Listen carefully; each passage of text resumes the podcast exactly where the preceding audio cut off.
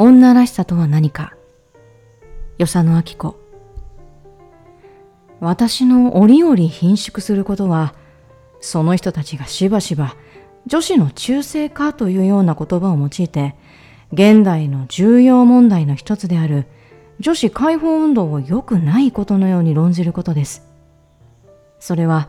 その人たちが女子の人間的進化を嫌う偏見を先入的に持っているとともに人生を一つの法則、一つの様式の中に固定すべきものと考える生態的な因習思想を維持するためにわざわざ人の嫌がる言葉を掲げて一方には女子を威嚇してその新しい台頭を抑えようとし一方には社会の聡明な判断をかき乱して女子解放運動に同情を失わしめようとする卑怯千万な論法であるように私には感じられます。私はそれについて 少しばかり講義を書こうと思います。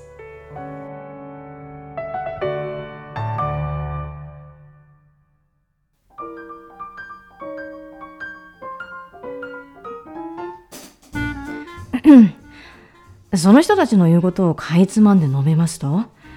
女子が男子と同じ程度の高い教育を受けたり、女子と同じ範囲の広い職業に就いたりすると、女子特有の美しい正常である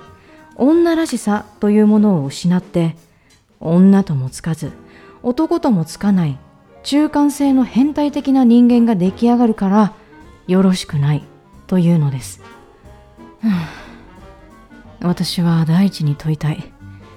その人たちの言われるような結論は何を前提にして 生じるのですか？一般の女子に中学程度の学校教育をすら授けないでいる日本においてまた市町村会議員となる資格さえ女子に許していない日本においてどうして男子と同等の教育とか職業とかということが軽々しく口にされるのですか？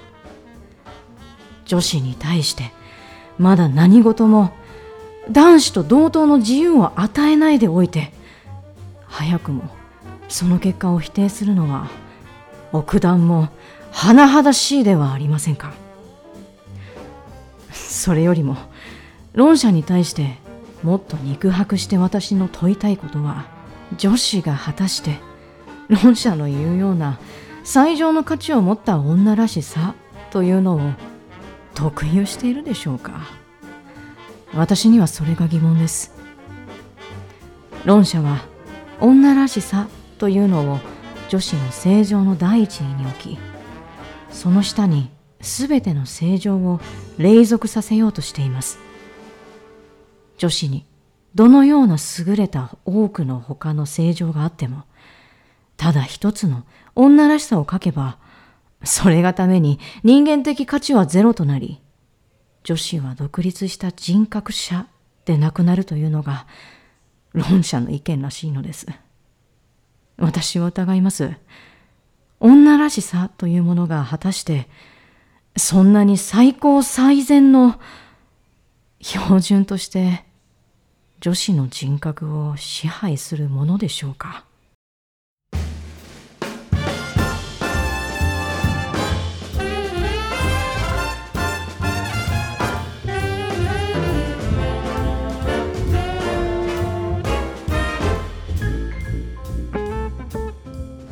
そもそもその女らしさというものの正体は何でしょう？我が国では女子が外側に歩くと女らしくないと言って非難されます。また女子が活発な遊戯でもすると女らしくないと言って笑われます。そうすると内輪に歩くということ人間のようにおとなしくしているということなどが女らしさの一つの条件であることは確かです。しかし、日本ではそうでしょうけれども、欧米の女子はことごとく外輪で歩いています。また、我が国でも多くの女学生が、ただいまは靴を履いて外輪に歩きます。また、欧米では、戦後に一層女子の体育が盛んになり女学生の坊や服装に男子と同じものを用いてまで活発な運動に適するように努力していますそしてそれがために女らしさを失ったという非難が欧米において起こらないのを見ると論者のありがたがる女らしさというものは全人類に通用しない。日本人だけのものにあるように思われますがどうでしょうか？論者は男子のすることを女子がすると女らしさを失うというのですが人間の活動に男子のすること女子のすることというふうに先天的に決定して付加されるものがあるでしょうか。私は女子が妊娠するという一時を除けば男女の性別によって宿命的に課せられている分業というものを見出すことができません。紫式部の日記を読むとこのケウの女流文豪が聖杯の非難を恐れて平勢は1という文字すらどうして書くか知らないような風を装い中宮のために画譜を講じるにも人目を避けてそっと秘密に講じています。女子の学問著述が男子の領分を犯していることのようにその同性の間においてさえ誤解されていて紫式部はそれをはばかったのは生意気だとして憎まれるからであったのですがしかしこれがために紫式部を女らしさを書いた人間であるとは昔も今も言わないようです。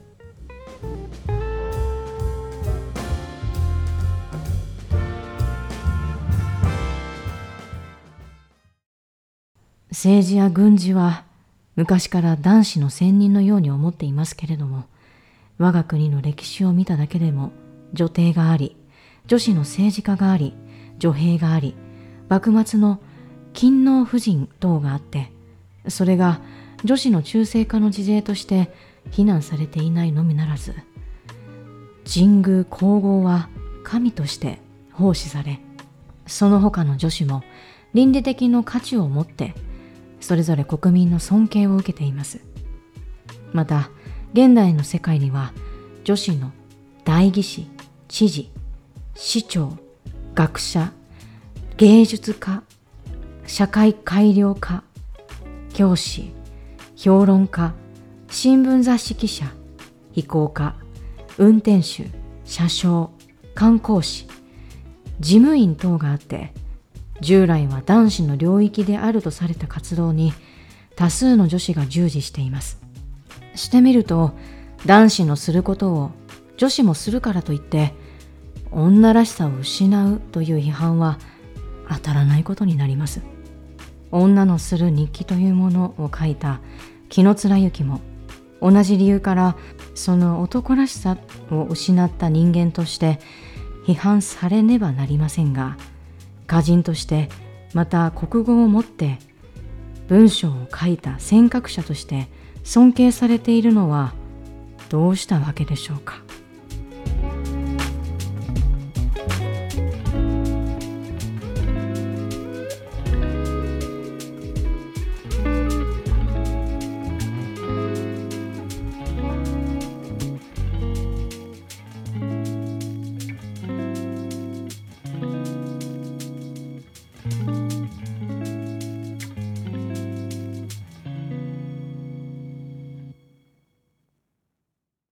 Welcome back to my podcast. あかねライフ。皆さん、こんにちは。こんばんは。そして、おはようございますの方も、えー、皆さん、Hello! あかねです。Welcome back. えっ、ー、と、まあね、えっ、ー、と、6月ですね。6月もう終わっちゃいます。で、6月は、えっ、ー、と、プライドの月でした。えー、そこでね、まあ、今回のこの朗読冒頭にあった朗読っていうところで、えー、与謝野明子さんの与謝野明子さんの女らしさとは何かという作品を皆さんに、えー、紹介をさせていただきました。あの与謝野明子さんのこの作品を読ませていただくときに、えー多分ね、こんな言い方は多分しないと思うんですよ。絶対に、あの、しないんじゃないのかなって。こう、なんかこうねあのこう上から目線の あの言い方どうなんでしょうか？みたいな感じの言い方はしないんじゃないのかな？どうなのかな？でもまあものははっきり言う感じの方だとは思うのでこういろいろ作品とかねあのこう小学あのいつだったかな？高校とか多分中学校とか多分その辺の時にこうお勉強をさせてお勉強した時にうんなんなんて言ったらいいんだろうな。こう気の強いこう強いなんて言ったらいいんだろう。こううんなんだろうな。あの時代からあやっぱりこういう人ってあの時代からいたんだなっていうようなあの感じの方ですよね。うん、すごくこう気の強いじゃなくってこう自分がこう主張しなきゃいけないところは主張しなきゃっていうなんだろうそういうあの性格をされてたんじゃないのかなっていうふうにも思ったりとか、うん、こういろいろ作品を見てとかはこう汲み取ったりっていうのはこうありましたけれども、うん、ああいうね言い方は多分私しないあの私じゃないあのあきこさんは与謝野あきこさんはしないとは思うんですがあの与謝野あきこさんのこの何というかなこの「女らしさ」という本というかまず何て言ったらいいんだろうな。えー、なんでしょう。もうずっとですよね。これ言われてきてるの。女らしさとは何かとか。女の人が家事をしなきゃいけないとかね。なんか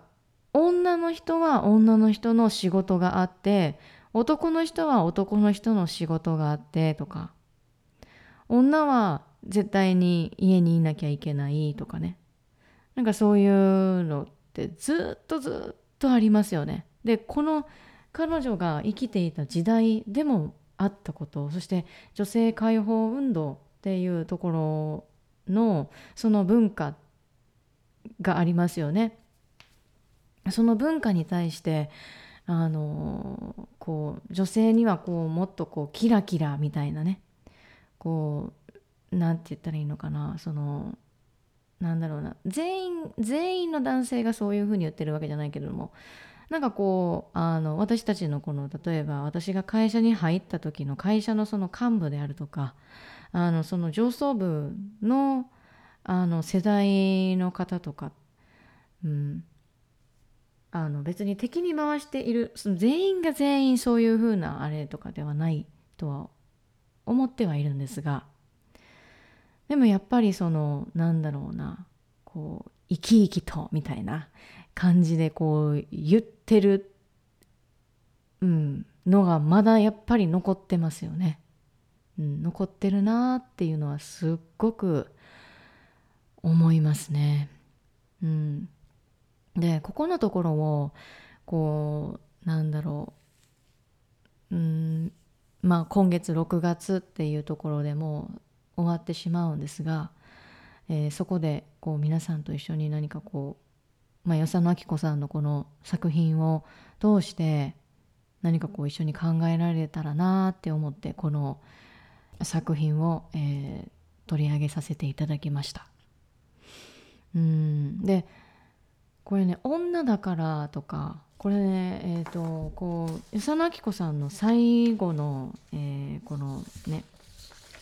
えー、婦人婦人、えー、愚楽部婦人愚楽部っていう本かな？まあ女らしさとは何かとかっていうその、うん、本になるんかなちょっとちょっとちょっとよくわからないんですが、えー、これね最後に書かれているこあのことをちょっとまた、えー、お伝えしたいと思います。女らしくないという一語が昔からどれだけ女子の活動を抑圧してきたか知れません習慣というものは根強いもので今でもなんでこんなに関西弁なん私。なんでこんなに関西弁なん 怖いわ。はい。今でも、えー、女らしくないと言われると一部の女子は蛇でも投げつけられたかのようにぎょっとして身を縮めます。しかし現代の女子の多大た、えー、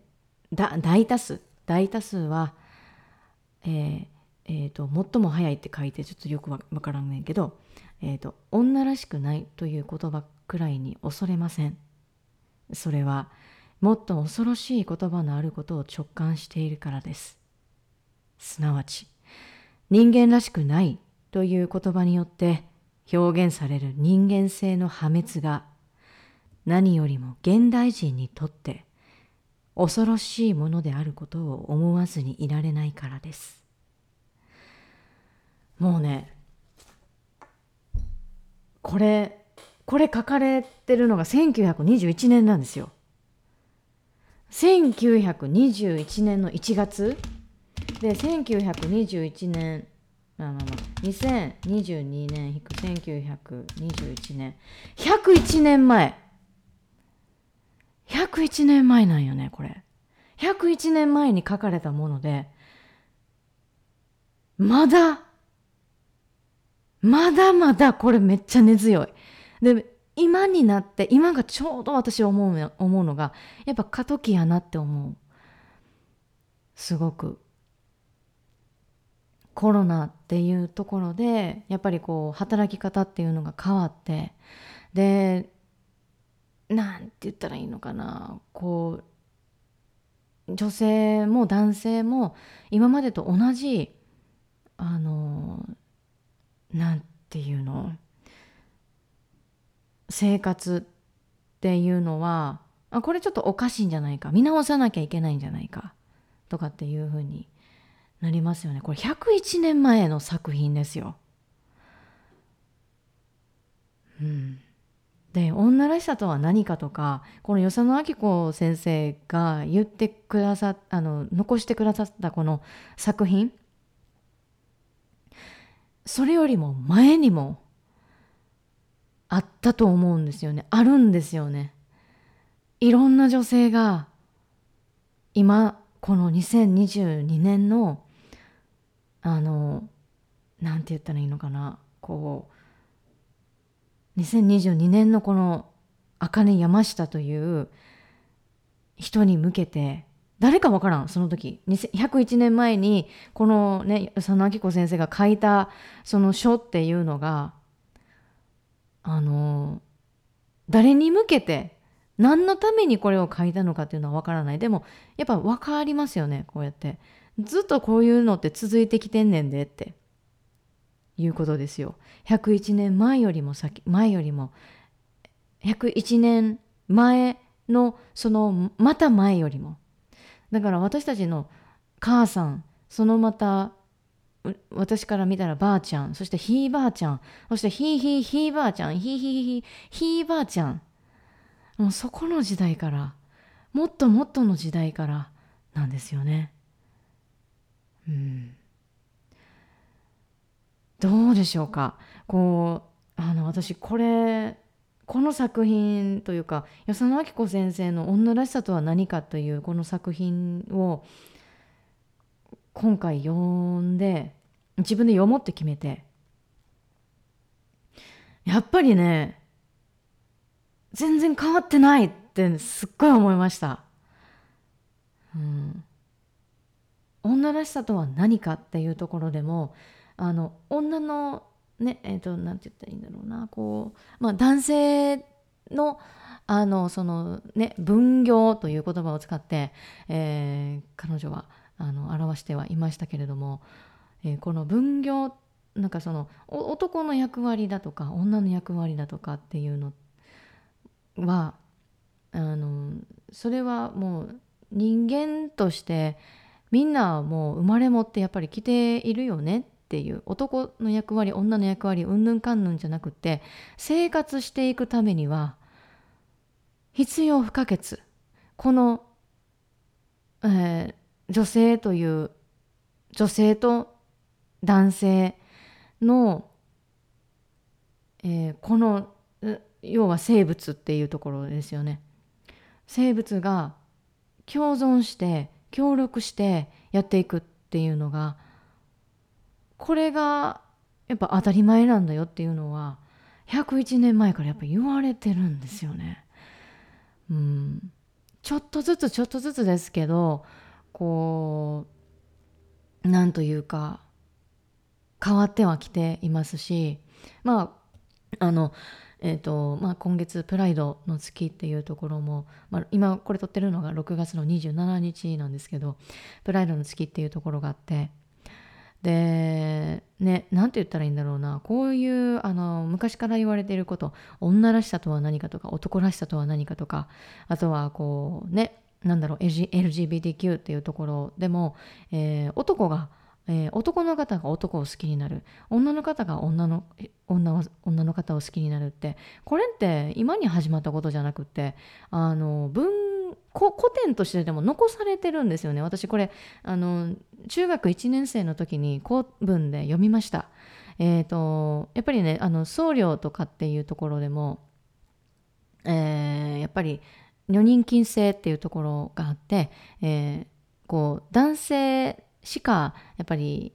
いちゃいけないっていうようなその領域ってっていうのがやっぱり昔はあったんですよね。でそういうふうになった時にやっぱりこう美形で、えー、可愛らしいそしてたくましい男の何、えー、て言ったらいいんだろうな多分ちょちょっとそれは分からないですけどえっとあのななんて言ったらいいんだろうなまあ可愛らしいって言ったらいいのかなまあうんちょっと私もそうなったことがないのでちょっと分かりませんがでもやっぱりそういうようなあのね自分にとってこうあ安らぎとなれる人っていうのがやっぱり身の回りにいるとやっぱりその性別を超えてやっぱりこう好きになることっていうのはあったというところをあのこうなんだろうな、うん、はっきりとは書いてませんが、えー、あったんじゃないかっていうふうにこう何て言ったらいいんだろうこう推測されるような、うん、なんかこう書き手としてはこう読み手のところにこうねイマジネーションを与えるためにそういうふうなことをやってるのかもしれなしれませんけどもしくはそのやっぱりその時代っていうところではっきり変えちゃいけない、うん、はっきり変えたら自分が非難されるからとか、うん、なんかね今さっきもあの紫式部のうんたらなんたらとかっていうのがあのこの作品の中で書かれてたりだとかっていうのがあったんですけどでもやっぱりそういうものってあったんじゃないのかなって本当に思いますね。うん、これも絶対あったと思います。絶対あったと思うし、えー、なんだろうな、えー、同性を好きになっちゃいけないとかね。うん、禁断っていうところなんかこう禁忌を犯してるみたいな感じになってる？私的にはもうなんか好きだったらもう好きってもう自分に対してもあとは相手に対しても言ってあげていいんじゃないかな。言うべきじゃないかなって私の中では思うんですよね。だって私たちってあの生きている時間とかって限られてるじゃないですか。時間は有限ですよね。無限にあるわけではない。うん。だからなんかまあそういうところでまあねプライドのところで言うとやっぱりこういう部分って私たちのあの書に残されているし古文として残っているしうん、歴史としてね作品として残ってるしなんかあのそこをこう見ないように、えー、やっていくって逆に無理じゃないって思うんですよね。すごく。うん、うん、だしやっぱりこう女らしさっていうもの？なんかねこのねあの作品にちょっとねあの今日朗読した作品に戻るんですが結構こうえげつないことをやっぱりこう書いてるなっていうのが私の中での印象でありましたね。えー、女子の中性化とかっていうその言葉があったりだとかこうね女子解放運動っていうそういう運動をしているにもかかわらずこう何て言うか、うん、女子を威嚇してその新しい台頭を抑えようとしとかってね、うん、なんかこう権力っていうありますよね今でも。今でもこの社会の中であると思うんですよ。権力っていうところをこうなんて言ったらいいんだろうなこう振りかざしてこうななんて言ったらいいんだろうなその人をこう傷つけるような、うん、なんかそういう言葉をなんか言ったりとかありますよね。うん、うん、なんかねあの実際にねやっぱまだあるんですよね。うん。なんかさこうなんだろうねこのうんなんかこう腹ここんな101年前からも続いていることがなんでこんなに続いてんねやろっていうふうにも思うしなんかこうなんというかうんちょっと難しいですよねここに関して。だからまだ続いてるんやとは思うけど、うん、どんなことが正義なのかっていうのって正義をこう振りかざす振りかざしてわーってやっていくっていうのももちろんそれも一つの手かもしれないけれどもやっぱりここでねあのこう周りの目を気にしてしまったりとかっていうのがありますよね。うん。今私は周りの目とかっていうところは気にしてないところではあります。でも、まあ、言葉は選んでるからもしかしたら周りの目を気にしてたりとかっていうのはあるかもしれないけどでもあのー、これすごいですよね。あのー、今と全く変わってないんですよね。言ってることが。うん。このなんだろうな皆さん分かりますかね？この衝撃。衝撃な、えー、もの。これここにある市町村会議員となる資格さえ女子に許していない日本において。とか。あとこれはねあまあもう今なってたりとかするけれどもでも日本以外ではやっぱりえー、義務教育とかっていうところを受けられない子とかっていうのもやっぱりありますよね。うん、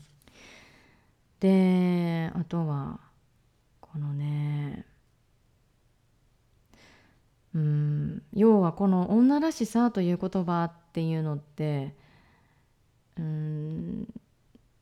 女子が生み出したものではないのかもしれないとかっていうふうにも思うんですよねこれ。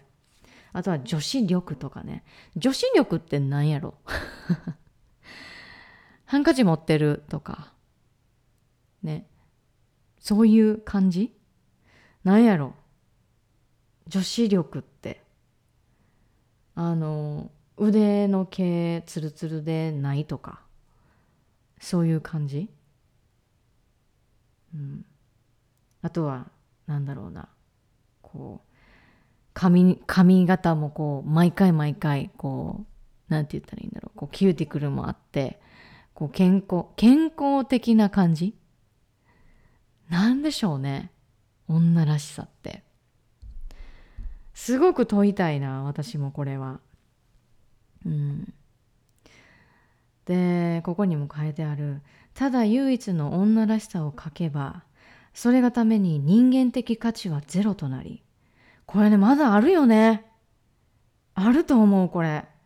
そして女子は独立した人格者でなくなるというのが論者の意見らしいのです。私は疑います。女らしさというものが果たしてそんなに最高最善の標準として女子の人格を支配するものでしょうか。もう全くでございます。あっぱれでございます。でもこういうね、あの、先人が残してくれてるわけですよね。うん。私、朗読をして気づき、気づいたことがあります。もう私たちが言いたいことだったり、声を上げたいことっていうのって、こういろんな今情報っていうのがないあのあ溢れている中で何を何から言ったら伝わるかなとか何からこうやったら伝わるかなとかっていうなんだろうこう自分で整理をするよりももう先人がもう生み出してくれているっていうところに私気づきました。やっとですけどね。やっとですけど。それがあるのであればでそれそういうその作品に自分が共感するのであればこういうふうにやっぱりその朗読っていうところであの声を上げていきたいなっていうふうにも思います。うん、あとはこうやっぱりある人にとってこれがバイブルですっていうふうにあの言われている人も中には本当に実際にいるしあの有名人の方とかでもね、うん、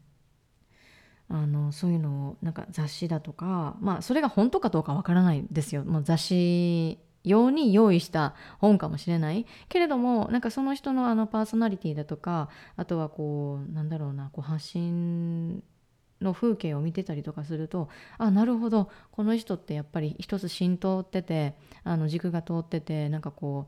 うあなんかなんて言ったら自分の意見を言えてるかもみたいな感じで私は撮ってるのでなんか私の中ではこうあの信じている部分はあるんですけど。もうねこれねすごいよね。すごいよね本当に。うん。なんだろうな。あのなんでしょう。なんかこううん。物申したいなっていうのはやっぱりありますね。社会に対して。うん今のままの働き方だったり今のね会社のえー、て言ったらいいんだろうな。うん。It's 2020って、2020年の、あの、暴動が起きた時に、アメリカでの、ね、暴動が起きた時に、どれだけの人が、It's 2020って言ったか。今2020年やでってどれだけの人が言ったか。うん人間ってね同じこと繰り返してるような気がするんですよねすごく。でこれいつ終わるんだろうみたいなところはすごい思う。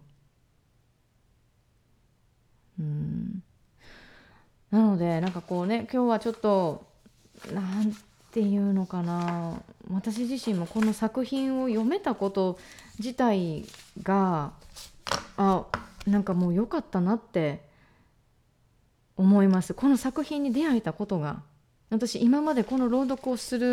まで、えー、文豪とか文豪とかあの文集？文集であったりなんかこうさあの昔のね人の、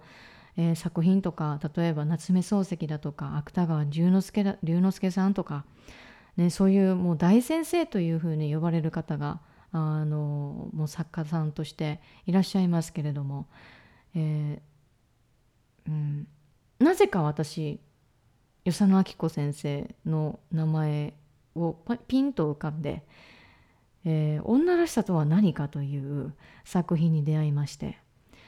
であこれは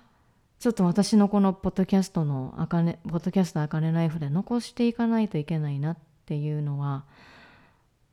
思ったので、今日ちょっとお話をさせてもらいました。まだちょっと私の中でもね、言語化できてないところがあって、うんと、えー、っと、とかっていうところが多かったとは思うんですけれども、この作品101年前ですよ。この作品から皆さんは何を汲み取りますか？これ汲み取り方はもう様々でで何て言ったらいいんだろうな。こう考え方も様々で受け取り方は様々で。まあ本ってそういうものだと思うから。あとはこの本だったりこのアートってあ私ねこの本っていうところも私アートだと思うんですよ。そして例えばこのあの声に出して何、えー、て言ったらいいんだろうな発するっていうところのこの役割っていうのが私は好きなんですけどこの仕事ここの何、えー、て言ったらいいんだろうな声を発する仕事例えば今声優さんであるとかアナウンサーであるとかなんかそういうあのそういうね、えー、仕事が世の中にあると思うんですよナレーターだとか。でもその人たちがなんでじゃあ仕事ができてるのかって言ったらこういう文字であったりだとかあとはこう構成の作家さんであるだとかあとはライターさんであるだとかあとはこうなんだろうなその作品が生まれるのって絶対文字からなんですよ。絶対文字からなんですよね本当に。もしくは、えー、まえーと、漫画っていうところは文字だったり、えー、絵もついてますがあれはあの私文字かなって平面っていうところの世界からかなっていうふうに思うんですよね。で私たちのこの役割っていうところでその作家さんの作家さんであるだとかその当時のその、えー、例えば与謝野明子さんの、えー、その心情っていうところだったり怒りっていうところね、まあ、あの今回のところでは、えー、ちょっと強くこう言わして今と全然変わってないやんけみたいな感じで思ったところがまああのさっきも言いましたが、えー、市町村会議となる資格さえ女子に、えー、許してない日本においてどうしてとかっていうね。そこでちょっとやっぱりあの私も怒りを込めて、えー、言わせてもらう。あのなんか、うん、あのね朗読をしたんですけれどもやっぱりそういうその物書きっていうところの人がいてくれるからこそ何て言ったらいいんですかね。こううんなんだろう。わた、まあ、私たちって言ったらおかしいけど。私私まだ全然駆け出し だったりとかするんですけど。でもやっぱりそういうねえーと、今漫画家さんとかっていうのがあの減ってきているとかっていうのを聞いたりだとかするので、えー、やっぱりこの文化を、えー、なんだろうこう続けるためにもやっぱりその文字で生み出してもらえる方がやっぱり一人でも多くいてくださるなら私たちのねこの声で発する仕事とかっていうのはやっぱりこう何て言ったらいいんだろうなうーんあり続けられるっていうような考えはなんか持ってたりとかするんですけどね。はい。まあまあまあそういうところで、まあちょっとね、あの女らしさとは何かっていうところを、えー、今日はあの与謝野明子さんの明子先生の与謝野明子先生の作品を通して皆さんにお伝えをしました。えー、ぜひどういうふうに感じたのか、どういうふうに自分は汲み取ったのか、えー、ぜひね、私のあのインスタグラム、あかねアンダーバー山下アンダーバー27、この、あの、アカウントに DM をいただけたら嬉しいなというふうに思います。はい。では、えー、まあまあまあこういうねなんかあの最後はこのこの声の世界とか なんかそういうところになんかあのあってちょっとねそういう作家さんもぜひあのこういろんな作作品生んでくれっていう話で終わったんですけどめちゃくちゃ大バードしたね今日もね。はい。なんですが、えー、今日のあの作品は「女らしさとは何か」えー、与謝野明子先生の、えー、作品を使って皆さんに、えー、お話をさせてもらいました。本当に聞いていただいてありがとうございました、えー、また次の、えー、ポッドキャスターカネナイフでお会いしましょう。See you next time! バイバイ